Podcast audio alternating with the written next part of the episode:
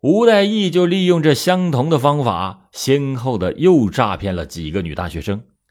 在获得甜头以后，吴代义决定玩点更高级的游戏。吴代义在自己的 QQ 好友中寻觅着下一个目标。二零零五年的四月，他把目标锁定在了一个叫胡小蝶的女孩子身上。胡小蝶是北京的一个著名的艺术学院学习表演的大学生，从小就喜欢看影视剧，并且幻想着有朝一日能够走上荧屏，实现儿时的梦想。他从外地考上北京的大学以后，随着年龄的增长，拥有着苗条身材的他，更加迫切的希望这愿望早点的成为现实。胡小蝶经常是穿梭于各个电影制片厂，希望有哪个导演能挑中自己。他还经常的参加各种的选秀活动，但是经常是被刷了下来。每当失败的时候，小蝶都拿超女们来鼓励自己。吴代义早在二零零五年三月份的时候，就和胡小蝶成为了 QQ 好友。为了方便所谓的工作，吴代义有好几个 QQ 号，和胡小蝶聊天用的 QQ 名叫“芭芭拉”。吴代义扮演了一个风韵犹存的中年私企老板。芭芭拉和胡小蝶在 QQ 上俨然就成了一对忘年交。二零零五年四月八日，胡小蝶告诉芭芭拉自己出去试镜又没有成功，芭芭拉就说：“你忘了以前我跟你说过的吗？现在呀，要想混得好，背后没有人那怎么行？尤其是女明星，几个没人捧。”胡小蝶说：“我知道。”可是我也不认识那些人呐。芭芭拉就神秘的送上了一杯咖啡的图片，告诉胡小蝶说：“有一个地方可以让你认识你想认识的人，那就是会所。我们这个会所专门是针对成功人士，会员的资产都在千万以上。你要是能到这个会所来，不但挣钱多，你要是会来事儿的话，找个人捧你出名，那还不是小菜一碟。”小蝶看着这些文字，沉默了，也有点动心了，但是也是有一点犹豫。他就敲出了一行字，说：“是不是还有特殊的服务？”啊？”吴代义明白胡小蝶这是动心了，于是他就继续说：“我们这个会所对女孩子要求特别高，要的都是极品女孩，不但要长得漂亮，还要高学历。我们的服务都是在私人别墅里，也有。”性方面的，这得看客人的要求。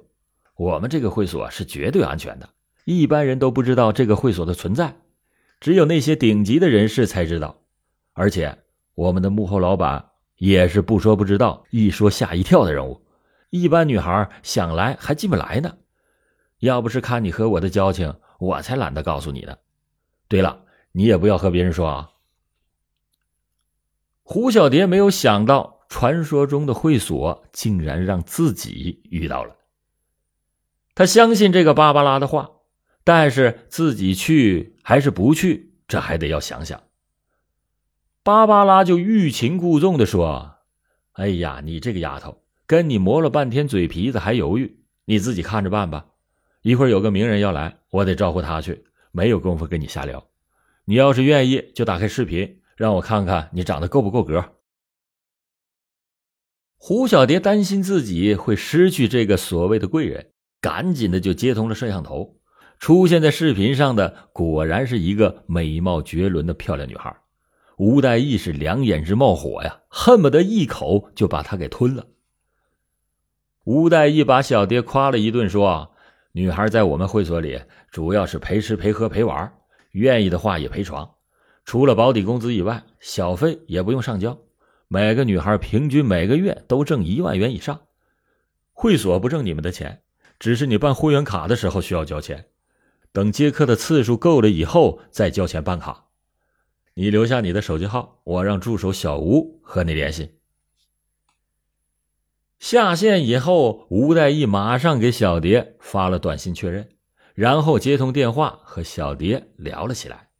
吴代义说：“你要想挣大钱的话，不上床那是不可能的。有几个男人能当柳下惠？而且有了性接触，也容易和客人拉近距离。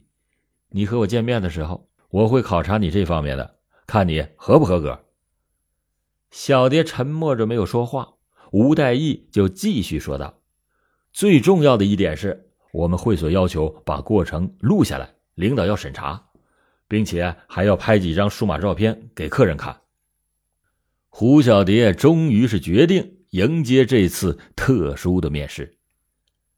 吴代义让胡小蝶在他学校附近的一家宾馆订好了房间，并且带上了摄像机和数码相机。二零零五年四月十日的上午，吴代义早早的就来到了北京市东城区一家宾馆的附近。中午的时候，一个高挑靓丽的女孩走进了宾馆，吴代义就尾随着她进了那个预定的房间，然后又出去转悠了一圈，没有发现什么异常。以后，吴代义敲响了房门。介绍完入会的情况以后。胡小蝶没有任何的推脱，就走到浴室做准备去了。身裹着浴巾的小蝶就如同是出水芙蓉，吴代义不仅是心跳加速，如饿狼扑食一般的扑了上去。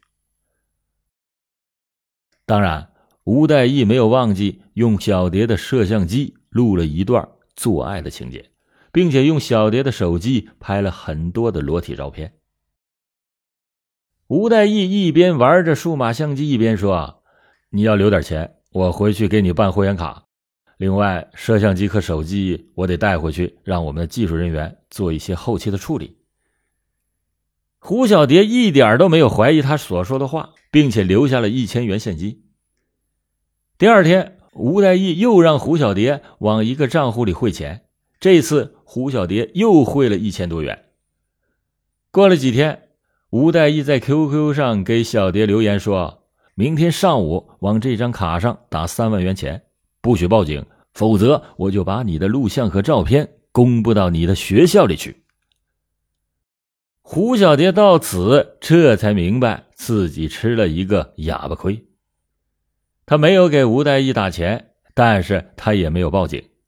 而吴代义立刻的就把胡小蝶的数码摄像机和笔记本送到典当行，给当了三千一百五十元钱。这屡屡得手的吴代义不仅佩服起自己的智慧来。当他确认了那些被骗的女孩碍于名声等因素，一般都不会选择报警的时候，决定继续的玩下去。但是他没有想到，却把自己玩进了监狱。二零零五年四月二十日，吴代义又给胡小蝶打了电话，开口要价十万元，否则他就把做爱的录像资料发到胡小蝶的老师和同学那里。但是胡小蝶并没有答应给他钱。吴代义却是不依不饶了。在这之后，吴代义从骗来的胡小蝶的手机里查到了他老家的电话，气急败坏的吴代义把电话打给了胡小蝶的父亲，说。你赶快准备点钱，有什么事儿你问你女儿。胡小蝶的父亲是摸不着头脑，连忙的打电话给女儿。在父亲的严厉追问之下，精神萎靡的胡小蝶才把被骗财骗色的过程告诉了父亲。这又惊又气的父亲考虑了再三，连忙的赶赴到北京，带着胡小蝶报了警。吴代义见胡小蝶始终是没有给他钱。也有点灰心了，他也是担心节外生枝，也不敢再继续的纠缠胡小蝶。二零零五年四月二十七日，吴代义从北京回到了天津，又开始上网钓鱼了。这次钓到的女孩叫姗姗来迟，这个女孩好像很缺钱，主动要求尽快的见面，丝毫不忌讳有性服务。就在吴代义浮想联翩和女孩聊得起劲的时候。网吧里出现了几个警察，当场把吴代义给抓获了。被捕以后，吴代义对自己骗财骗色的犯罪事实是供认不讳。但是，吴代义供述的多起诈骗案当中，因为当事人使用的多是化名，没有办法查找，即使是查找到了当事人，很多都对被骗的事实矢口否认。经过警方的多方调查，最后只能确认吴代义四起诈骗的事实。二零零六年三月六日，北京市东城区人民法院审理了这起奇特的在校大学生诈骗勒索案件。在众多的骗财骗色的案件当中，中国民用航空管理学院大学生吴代义的手段并不高明，但是却别具特色。这个还没有毕业的大学生，竟然是公开在网上开办会所，招来在校大学生从事色情服务的名义，不但是骗取了大学生们的钱财，还以特殊面试的名义进行骗色，并且拍摄了女大学生照片和做爱录像，对受害女大学生进行敲诈勒索。在审理的过程中，法院认为，被告人吴代义是以非法占有为目的，编造事实，多次的骗取他人财物，数额较大，并且以公布他人隐私相要挟，勒索他人钱财，数额极大。这行为已经是侵犯了公民的财产权利，已经分别的构成了诈骗罪和敲诈勒索罪，依法应予刑事处罚。最后，被告人吴代义犯诈骗罪，判处有期徒刑一年六个月，并处罚金人民币两千元；犯敲诈勒索罪，判处有期徒刑三年，决定合并执行有期徒刑四年。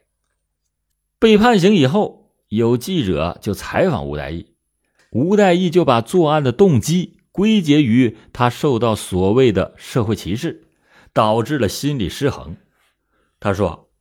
我其实本来不想骗他们钱，但是把他们玩弄于股掌之上，有一种自我价值认可的满足感。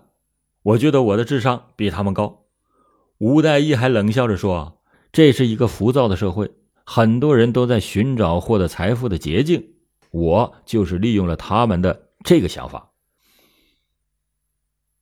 吴代义被判刑了，得到了法律的惩罚，这无疑是大快人心。吴代义。只不过是一只小小的苍蝇，可是那些受害的女大学生，在让人产生怜悯同情的同时，不免是让人心生恨意。大学生们竟然成了被吴代义之类的这样的苍蝇盯住的有缝的蛋。